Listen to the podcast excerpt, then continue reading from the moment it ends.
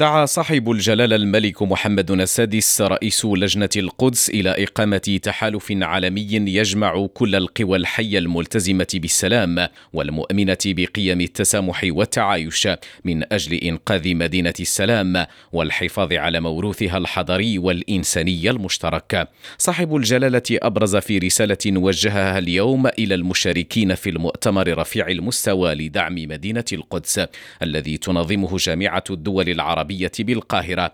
أنه انسجاما مع النداء الذي أطلقناه بالرباط سنة 2009 بمناسبة المؤتمر الدولي حول القدس نجدد الدعوة إلى إقامة تحالف عالمي يجمع كل القوى الحية الملتزمة بالسلام والمؤمنة بقيم التسامح والتعايش لإنقاذ مدينة السلام والحفاظ على موروثها الحضاري والإنساني المشترك. وبعدما أكد جلالة الملك في هذه الرسالة التي تلاها رئيس الحكومة عزيز أخنوش أن مدينة القدس تحظى بمكانة متميزة في وجدان الشعوب العربية والإسلامية.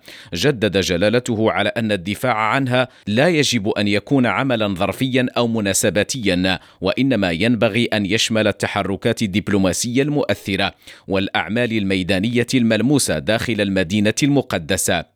صاحب الجلالة أضاف أن العمل الميداني الملموس الذي تقوم به وكالة بيت مال القدس الشريف وهي الذراع الميداني للجنة القدس التابعة لمنظمة التعاون الإسلامي منذ أزيد من 25 سنة تحت إشرافنا الشخصي يهدف إلى دعم المدينة المقدسة والحفاظ على طابعها الحضاري. مشيرا جلالته إلى أن هذا العمل يتم من خلال تنفيذ مشاريع اجتماعية وتنموية تهم جميع فئات المجتمع المجتمع المقدسي. وأوضح جلالة الملك أن الوكالة استطاعت تنفيذ ما يزيد عن 200 مشروع بكلفة تقدر بحوالي 65 مليون دولار بتمويل مغربي 100% من ميزانيتها في صنف تبرعات الدول وحوالي 70% من صنف تبرعات المؤسسات والأفراد.